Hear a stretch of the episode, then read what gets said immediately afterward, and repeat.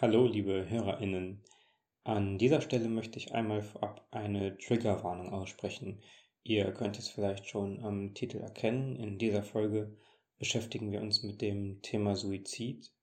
Das heißt, für alle Menschen, die mit dem Thema ein Problem haben, die sich nicht wohl damit fühlen, die überspringen am besten diese Folge.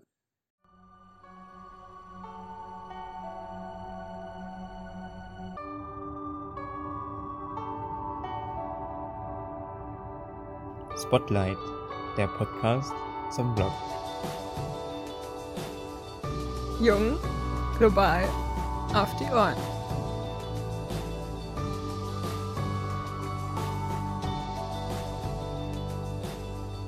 Hallo und herzlich willkommen zu einer neuen Folge von unserem Podcast. Hallo. Diesmal bin ich nicht mit Gesche hier. Also ich Joshua, nicht mit Gesche hier, sondern mit Franzi. Hallo, ich bin Franzi.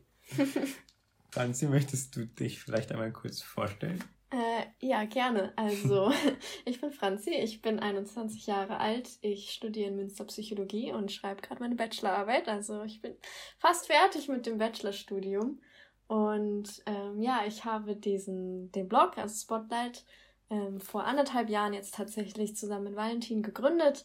Ähm, war so tatsächlich eine Idee von mir, weil ich einfach Bock hatte, mal wieder mehr zu schreiben. Ich hatte einen Reiseblog und dann kam ich aber wieder und hatte keine Reisen und dann wusste ich nicht mehr so ganz, worüber ich schreiben sollte. Und dachte ich mir so, okay, vielleicht so ein gesellschaftspolitischer Blog, einfach ein bisschen Gedanken rauslassen und habe dann Valentin gefragt und wir haben es dann zusammen eben gegründet und ja, eben durch mein Studium schreibe ich relativ viel über psychologische Themen, aber auch alles andere, was mich gerade so beschäftigt.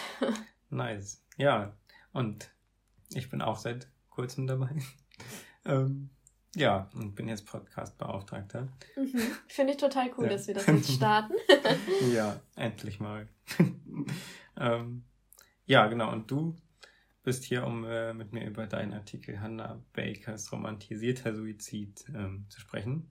Ja, genau. Ähm, das war, genau. vielleicht kann ich ja kurz mal was zu sagen, ja. das war tatsächlich einer unserer meist aufgerufensten äh, Artikel, mhm. ähm, auf jeden Fall in diesem Jahr. Ähm, und er ist total positiv angekommen. Also ich habe sehr, sehr viel Rückmeldung bekommen, mehr als normalerweise, sowohl von Bekannten als eben auch Followern von uns auf Instagram mhm. ähm, die halt einfach gesagt haben, wow, total spannendes Thema, wichtig, dass du darüber berichtest und das hat mich auch total gefreut ähm, und deshalb dachte ich mir, da gibt's noch so, so viel zu, zu sagen, vielleicht schreibe ich da nochmal einen zweiten Teil von. Ähm, ich finde es auch ein total wichtiges Thema und deshalb dachte ich, mhm. nutzen wir das doch mal für diese Podcast-Folge. ja, wer ist denn diese Hannah Baker überhaupt? Also, äh, Hannah Baker ist die Protagonistin aus der Serie Tote Mädchen lügen nicht mhm. oder im Original 13 Reasons Why. Genau, und das Buch habe ich gelesen. Genau, das ist eine Serie, eine Netflix-Serie, die ähm, basiert eben auf einem Buch und diese Serie hat total Wellen geschlagen. Die wurde 2017 veröffentlicht, zumindest die erste Staffel. Mittlerweile mhm. gibt es vier, obwohl es nur ein Buch gibt. Also die restlichen Staffeln, die haben sie sich ausgedacht. Mhm. Ähm, und hat sehr, sehr große Wellen geschlagen, in sowohl positive als auch sehr, sehr viel in die negative Richtung. Mhm. Und dieses ähm, 13 Reasons, also ich habe ich hab nur das Buch gelesen. Ähm, diese 13, die da im Namen mitstecken, das sind irgendwie so ähm, 13 Kassetten oder so. Ne? Genau, also es geht darum, dass Hannah Baker, ähm, die, also sie ist nicht wirklich Protagonistin, sagen wir es mal so. Protagonist ist Clay Jensen. Mhm. Das ist eben ein Mitschüler und Freund von Hannah, ähm, der 13 ähm, Kassetten bekommt. Ähm, von Hannah abgeschickt. Ähm, Hannah hat nämlich vor ein paar Wochen vorher Suizid begangen. Und das hat natürlich die ganze Stadt in Aufruhr versetzt und alle haben sich gefragt, wie konnte das passieren? Mhm. Und damit beschäftigt sich eben diese Serie, die mhm. handelt dann eben, man, es wird erzählt aus der Sicht von Clay, der sich diese 13 Kassetten anhört und jede Kassette behandelt einen Grund, warum Hannah sich das Leben genommen hat. Mhm. Ähm, und handelt dementsprechend von einer Person. Also jede Kassette befasst sich mit einer Person, jede Person liefert einen Grund für mhm. ihren Suizid. Und das ist eine fiktive Person natürlich. Das ist eine fiktive Person, genau. Mhm. Genau, 2017 ist sie erschienen. Äh, ja, ich habe die Serie noch gar nicht ähm, gesehen, aber du hast, du sagst auch, du, du ähm, beziehst dich auch nur auf die Serie. Genau, ich äh, beziehe mich nur auf die Serie. Ich habe das Buch nicht gelesen, ich kann mhm. zu dem Buch nichts sagen. Ähm, einige Kritikpunkte, die ich habe, treffen sicherlich auch auf das Buch zu, aber da ich mhm. das nicht gelesen habe, möchte ich jetzt dazu dann nicht, mhm, mich nicht äußern. Ähm, ich habe die Serie gesehen, ich habe auch alle vier Staffeln gesehen, mhm. ähm, mit wachsendem äh, Missgunst gegenüber der Serie. Also es wird nicht besser, sagen wir es so. Okay, ähm, ja. Und Sehr oft auch so. Ja. Gut. Äh, und Romantisierung, also ist ja auch dein Titel ähm, des Artikels so romantisierter Suizid. Ähm, was bedeutet das? Also ich kann mir Romantisierung ja irgendwie, glaube ich, jeder hat so ungefähr was im Kopf, was das ähm, bedeutet, irgendwie, ja, was Schönreden eventuell. Ja, genau, also Schönreden trifft es ganz gut. Ähm, romantisieren bedeutet, wenn man wissentlich die schönen und guten Seiten hervorhebt und die negativen vernachlässigt mhm. ähm, und sie eben nicht betrachtet quasi. Mhm. Was ist denn das Problem, also welche Darstellung an der Serie ähm, würdest du denn als besonders problematisch hervorheben? Also das größte Problem ist wahrscheinlich die Vereinfachung ähm, von äh, Hannahs Suizid auf die Handlungen von diesen 13 Personen. Mhm. Ähm, und vor allem das Rachemotiv. Also es wird vollkommen außer Acht gelassen, dass normalerweise komplexe Verstrickungen sind, die zu so einer eben krassen Handlung und auch weitreichenden Handlung führen, wie eben einem Suizid. Menschen, die Suizid begehen, die tun das mhm. nicht leichtfertig. Also diese Überlegungen, es werden teilweise über Jahre hinweg, mhm. bis wird überlegt, bis dann letztendlich die Entscheidung gefällt wird. Und ähm, normalerweise ist es eine lange Geschichte von psychischen Krankheiten, Belastungen, die dann letztendlich dazu führen. Das häufigste Motiv für einen Suizidversuch ist vor allem, dass sich die Betroffenen selber als unzumutbar mhm. empfinden. Oder als Last für andere, aber niemals Schuldzuschreibung. Und genau das ist aber das, was Hannah nämlich macht, indem sie diese 13 Kassetten mhm. ähm, abschickt, beziehungsweise diese Serie sich halt damit befasst, geht es rein darum, ich habe Suizid begangen, um mich zu rächen dafür, dass ihr mir Unrecht angetan habt. Denn mm. man muss fairerweise sagen, Hannah passiert eine Menge Scheiße in dieser Serie, auf jeden Fall. Ähm, aber trotzdem, die, ihren Suizid, das als Rachemotiv, das Rachemotiv dahinter, das mm. ist auf jeden Fall deutlich vereinfacht. Und mhm. ähm, das ist das eine große Problem. Das andere große Problem ist, dass diese Charaktere alle relativ schlecht geschrieben sind. Zumindest in der Serie. Also Hannah selber ist total flach. Mhm. Ähm, ihre einzige Eigenschaft ist der Suizid, dass sie den begeht. Und es gibt aber nichts anderes. Also wir wissen mhm. kaum was über sie. Wir wissen, dass sie irgendwie in diesem Kino gearbeitet hat, wo Clay auch arbeitet. Mhm. Ihre Eltern sind Apotheker. Aber das war's auch. Also wir wissen nicht, ob sie, was sie was sie sonst in ihrer Freizeit gemacht hat, wo sie mhm. aufgewachsen ist. Wir wissen nichts über sie, wir kennen ihre Stärken, Schwächen, wir kennen mhm. nichts. Sie, also sie ist der Suizid, mehr ist sie nicht. Ja, und ja. Ähm, okay. das ist halt ein sehr, sehr flacher Charakter und alle anderen Charaktere sind in dieser Serie, sind genauso. ähm, und ja, Außerdem wird, also ignoriert die Serie eben die Tatsache, dass Hannah mindestens an einer Depression leidet, mhm. wenn nicht sogar auch an einer Borderline-Persönlichkeitsstörung. Hier muss man natürlich sagen, so Ferndiagnosen, gerade auch ähm, an Serien und Filmen, das, die sind jetzt nicht sehr, mhm. ähm, die haben keine krasse Aussage, ja, so, klar, da ja. fehlen da einfach Informationen. Aber ähm, Hannah hätte sich halt professionelle Hilfe suchen müssen und das ist eben ein Punkt, den diese Serie nicht zeigt. Therapie kann mhm. erfolgreich mhm. sein. Mhm. Ähm, es gibt Hoffnung und eine Depression endet eben in den seltensten Fällen in Suizid. Aber diese Serie stellt es halt dar, als wäre das der Way to go. Und mhm. als wäre jede Person, die an Depressionen erkrankt würde, am Ende Suizid begehen, mhm. würde sich keine Hilfe suchen und hätte auch gar keinen Grund, sich Hilfe zu suchen. Und das ist mhm. eben falsch. Und macht es eventuell auch noch aus einer bösen Absicht, da irgendwie Akt zu begehen oder so. Genau, das, das kommt dann noch dazu. Ja, wirklich. Also ja, wenn ich das jetzt nochmal so höre, von dir klingt das echt auch sehr falsch. ja, falsch. also es gibt ja auch generell die ganze Struktur der Serie ist ja auf, basiert ja auf Rückblenden, mhm. eben in dem, es gibt halt das Jetzt, also die Zeitebene des Jetzt, in dem Clay sich die Kassette anhört Und dann gibt es Rückblenden über den Inhalt der Kassette quasi, der dann aber wieder mhm. aus Hannahs Sicht gezeigt wird. Manchmal ist es aus Clays Sicht und er ist quasi ein Beobachter der Szene, der aber in dem eigentlichen Moment ja gar nicht dabei war. Mhm. Ähm, und da gibt es dann, ähm, diese Rückblenden mit Hannahs Stimme untermalt. Ja. Und ähm, die, diese das sorgt so ein bisschen dafür, dass man das Gefühl hat, Hannah wäre irgendwie weise, mhm. beziehungsweise diese Depression oder den Schmerz, den sie erfahren hat, würde sie weise machen und unterstellt, äh, das mhm. sorgt halt dafür, dass man, dass sie so ein bisschen über die anderen Schüler und Schülerinnen gestellt wird mhm. und gibt so, so ein bisschen das Gefühl, als würde sie ihnen durch ihren Suizid eine Lektion erteilen. Okay, ja. Also so eine allwissende Erzählerin über die anderen auch quasi. Ähm, ja, also allwissend ist ja ein Begriff aus der Literaturforschung und das ist sie ja in dem Fall nicht, aber allwissend im Sinne von weise auf jeden Fall. ähm, gut.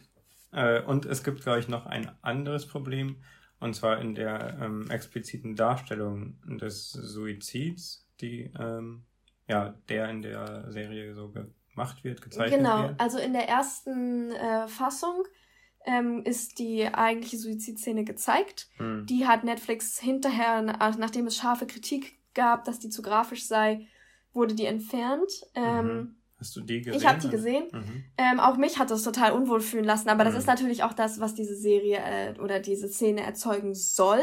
Mhm. Und das hat sie auf jeden Fall auch gut gemacht. Also es sind tatsächlich Angst und Schmerz die dominierenden Empfindungen in diesem Moment. Und das ist, muss man tatsächlich sagen, das ist gut mhm. gemacht. Die Frage ist natürlich, hätte man das zeigen müssen. Ja. So. Ähm, ja. Ja, und ähm, allgemein vielleicht nochmal zum Hintergrund. Es gibt ja, vielleicht habt ihr davon auch schon mal was gehört, diesen bekannten Werter-Effekt, ähm, der eben halt genau darauf abzieht, dass man nicht besonders detailliert oder ja explizit auf solche ähm, Taten irgendwie eingehen sollte, weil ja auch Goethe die Leiden des jungen Werthers geschrieben hat und danach ähm, gab es halt den Effekt, dass sich ganz, ganz viele ähm, ja, als NachahmungstäterInnen ähm, halt dann auch suizidiert haben. Genau, ähm, genau. Ja. Das war schon im Jahr 1744, also ja. lang ist es her.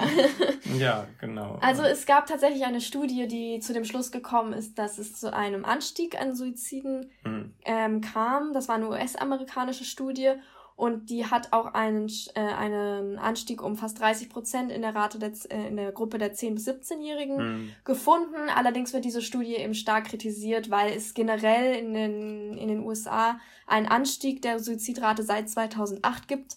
Ähm, und es gab außerdem kein, ähm, keine signifikante Ver, ähm, Erhöhung mhm. der Rate, die an Suiziden, die genau die Methode gewählt haben, die Hannah gewählt hat. Ah ja.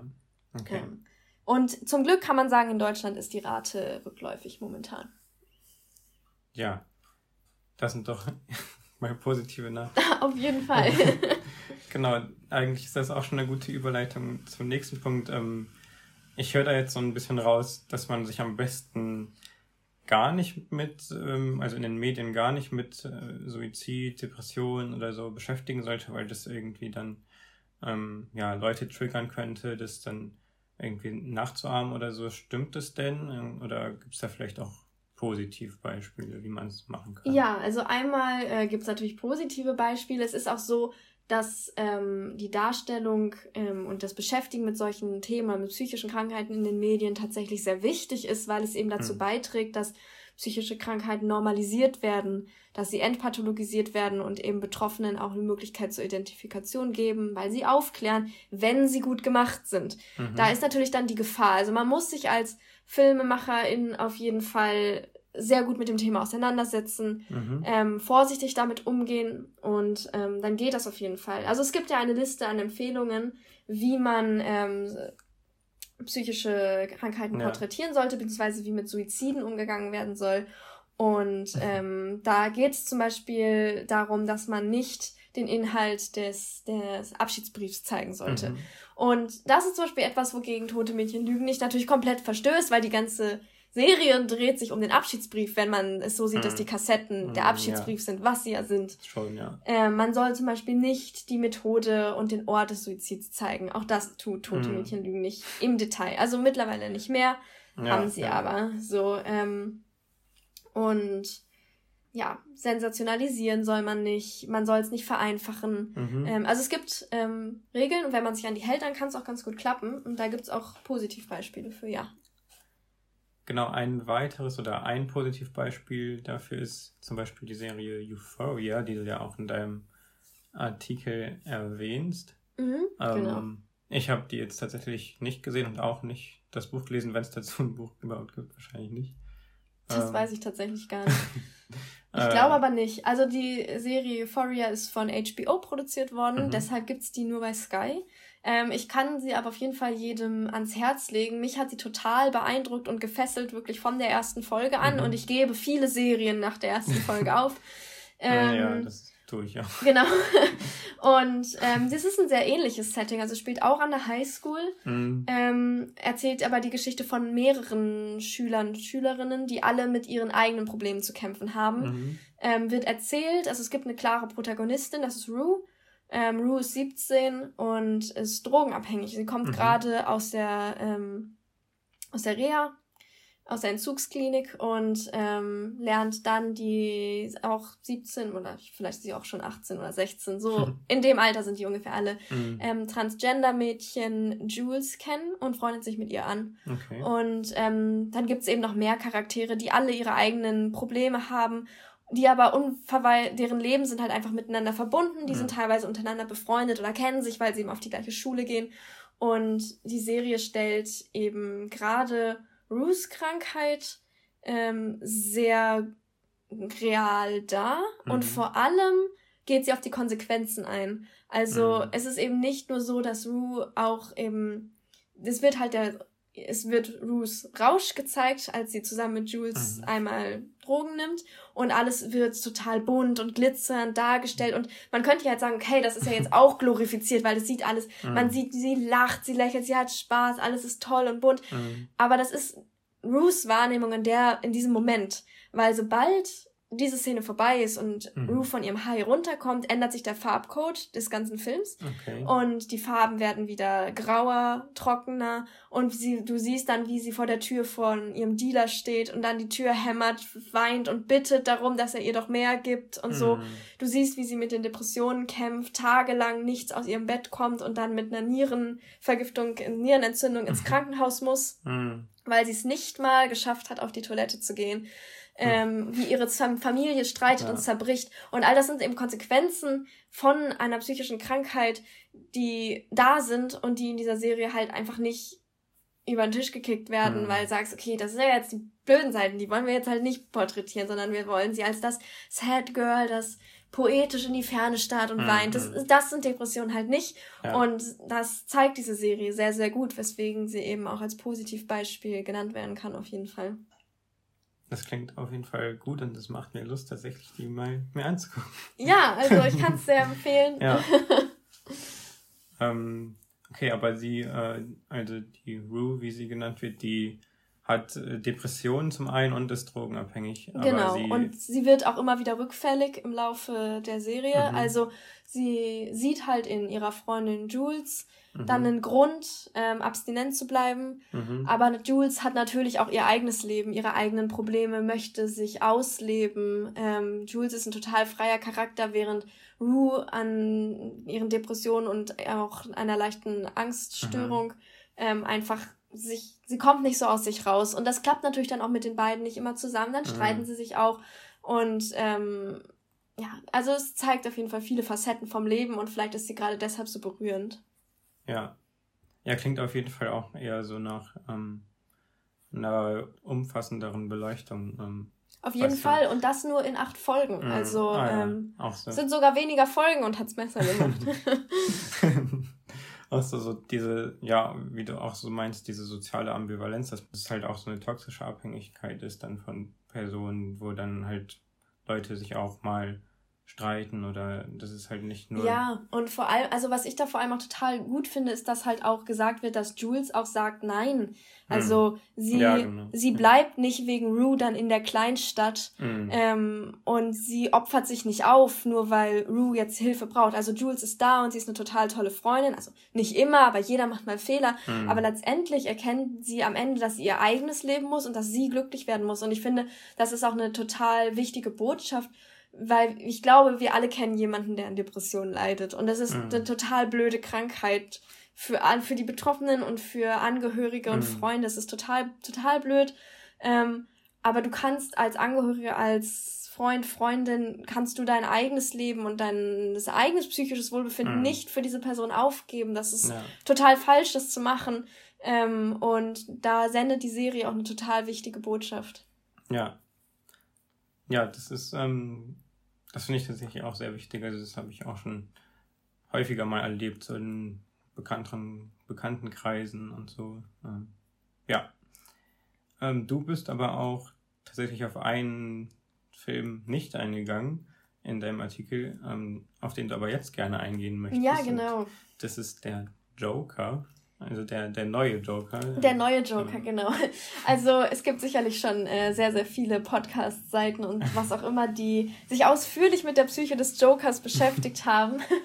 Es ist total spannend. Ähm, ich hätte den gerne auch in meinen Artikel noch eingebunden, aber der war dann schon sehr lang. ähm, ja, also genau, bei dem, dem neuen Joker, gespielt von Joaquin Phoenix, der hm. hat ja auch dafür einen Oscar bekommen auch absolut verdient, meiner Meinung nach. Mhm, ja. Erzählt halt so ein bisschen, ich nenne es mal die Entstehungsgeschichte des Jokers. Mhm. Ähm, es ist so ein bisschen, also ich weiß nicht, wer sich jetzt gut mit der Batman-Lore und so auskennt, der weiß es bestimmt, aber es wird ja nicht davon ausgegangen, dass alle Joker, die so in Batman-Filmen, Serien, mhm. was auch immer mal gespielt wurden, die gleichen Joker sind quasi. Mhm. Ähm, sondern dass es teilweise dann auch Nachahmer sind und so weiter und so fort. Ähm, genau, und es geht aber in dieser, ähm, diesem Film quasi um den ersten Joker sozusagen. Ähm, der heißt Arthur Fleck. Und ähm, Arthur Fleck leidet auch an diversen psychischen Krankheiten. Unter anderem ähm, leidet er an diesem krankhaften Lachen. Mhm. Äh, das ist eher eine neurologische Krankheit als eine psychische. Ähm, die gibt es wohl, allerdings nicht in der Form, in der sie in mhm. dem Film porträtiert wird. Ähm, Joaquin Phoenix spielt das auf jeden Fall trotzdem total gut. Also wer den gesehen hat, wird wissen, was ich meine. Man guckt sich das an und man leidet einfach mit ihm mit. Also es gibt direkt mm. am mhm. Anfang eine Szene, wo er in diesem Bus sitzt ja. und dann lacht er und es, man sieht, wie sich seine ganze Brust zusammenzieht und es ihm eindeutig wehtut, aber er nicht aufhören kann. Ja. Ähm, und es stimmt. ist total, ja. total krass zu das sehen. Schon verdrängt. also dieser ganze Film ist total krass. Mhm. Ähm, und ja, und ich wusste auch nicht, ob ich dann mitlachen, also teilweise hatte ich so den Impuls mitzulachen, aber irgendwie hat sich das auch falsch angefühlt. Also das ja, sind echt absolut. krasse Szenen, ja. Okay. Es ist schon sehr, sehr gut gemacht. ähm, naja, und was aber jedenfalls, also positiv daran wird eben gesehen, dass sehr, sehr gut dargestellt wird, was so die täglichen Struggles quasi sind von einer Person mit psychischen Krankheiten. Also ähm, gerade in Amerika ist ja auch einfach die Versorgung mit Therapeuten, Therapeutinnen mhm. nicht so gut. Ähm, und so ist das eben auch bei Arthur. Also ähm, relativ zu Anfang wird sein Therapieplatz gekündigt. Mhm. Ähm, er schafft es kaum aus dem Haus zu gehen. Er verliert seinen Job. Ähm, er kämpft sich so durch den Tag. Ähm, er lebt mit seiner Mutter zusammen, mhm. ähm, ist aber letztendlich einsam, bildet sich dadurch auch Menschen ein. Ähm, was zu einem auch dann Kritikpunkt eben an der Darstellung führt. Mhm. Also das ist etwas, was sehr, sehr positiv herausgehoben werden kann. Dieses alltägliche Leben, das ist sehr, sehr gut dargestellt und auch gut porträtiert. Mhm. Ähm, was aber ein bisschen problematisch ist, ist eben die Verbindung zwischen psychischer Krankheit und Gewalt.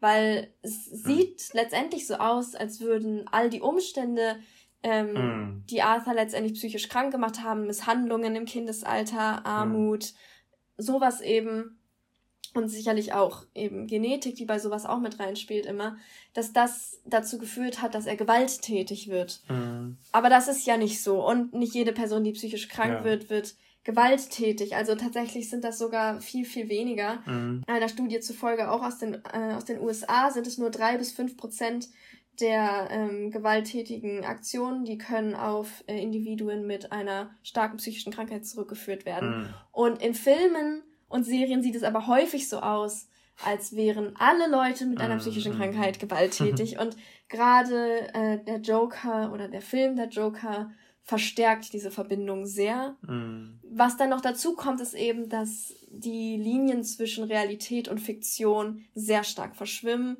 Es ist nicht ganz eindeutig. Also ähm, im, in der Literaturwissenschaft nennt man das eben einen ähm, unzuverlässigen Erzähler. Also mhm. ein Erzähler, von dem wir nicht wissen, ob all das, was er sagt, wirklich passiert ist. Mhm. Ähm, Arthur ist ein un solch unzuverlässiger Erzähler und das heißt, wir wissen nicht, ob alles, was wir sehen, real war. Also er bildet sich ja auch Leute ein, das mhm. wird ja auch aufgeklärt, aber du weißt nicht so ganz, ob alles aufgeklärt wird. Vielleicht ist noch mehr gar nicht passiert und das ähm, lässt eben so ein bisschen mhm. das, macht es dem Beobachter, der Beobachterin sehr schwer, zu urteilen und sich ein Bild zu machen von dieser psychischen Krankheit, weil wir gar nicht wissen, was ist echt, was hat er sich mhm. eingebildet.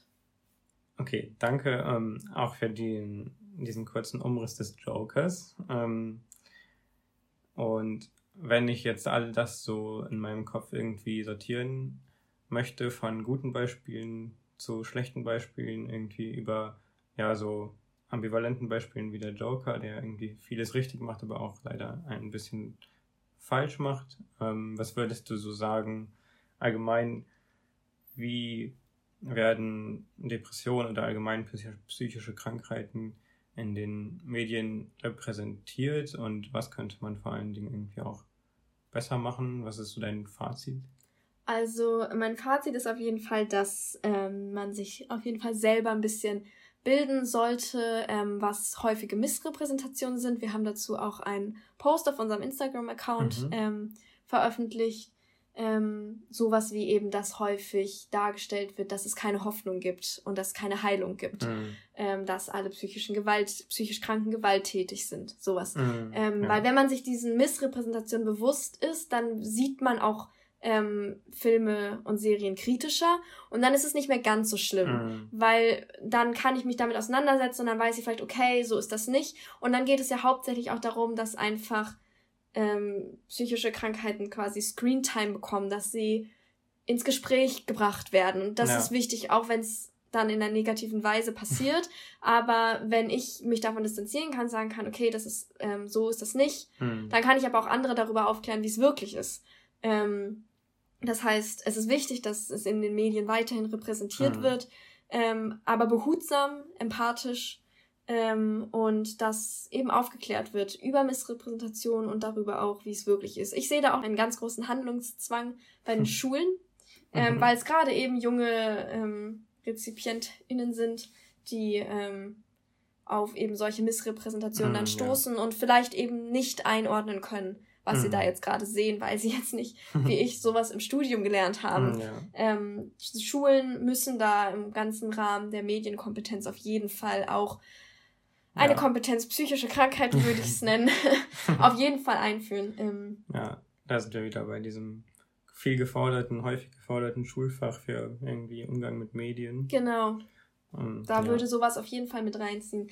Ansonsten, ja, wie gesagt, ich finde es wichtig, dass äh, Medien nicht davor zurückschrecken, sich damit auseinanderzusetzen, mhm. weil es eben wichtig ist. Sie sollten nur, also FilmemacherInnen sollten eben aufpassen, wie sie das Thema angehen. Und dann kann man mhm. das aber auch ganz positiv schaffen. Und wie gesagt, ähm, große Empfehlung, Euphoria.